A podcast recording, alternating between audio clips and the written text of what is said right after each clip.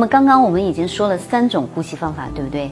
一个叫做口鼻浅呼吸，一个叫做胸式呼吸，另外一个叫腹式呼吸。那么学过声乐的人呀，他还要练习一种方法，就叫做胸腹联合呼吸。比如唱歌剧的，这样才能够控制自己的声音，非常的有节奏、有变化，它丰富性就很强。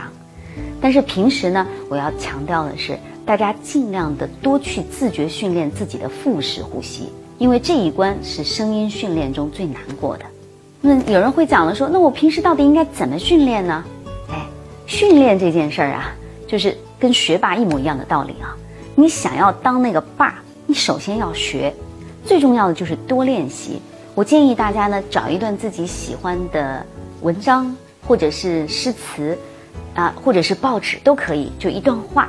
没事儿呢，就在家里头训练。训练的时候呢，着重体会自己的呼吸，用口鼻呼吸。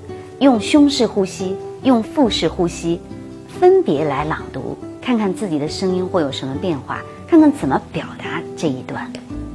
朗读的时候多观察自己的呼吸，慢慢的你就会纠正自己的呼吸方法，学会正确的呼吸。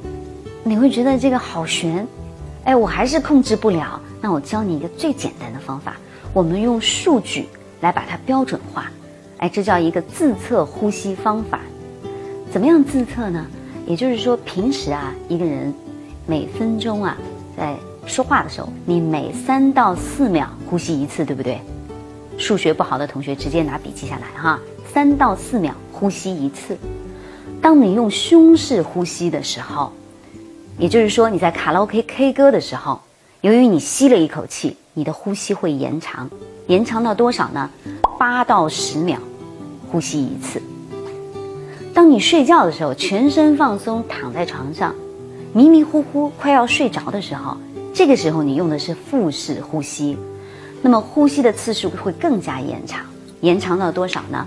十到十六秒，十到十六秒完成一次。所以人在睡觉的时候，呼吸是最为深长和平稳的。那么你照着这个数字标准来对应自己的呼吸方式。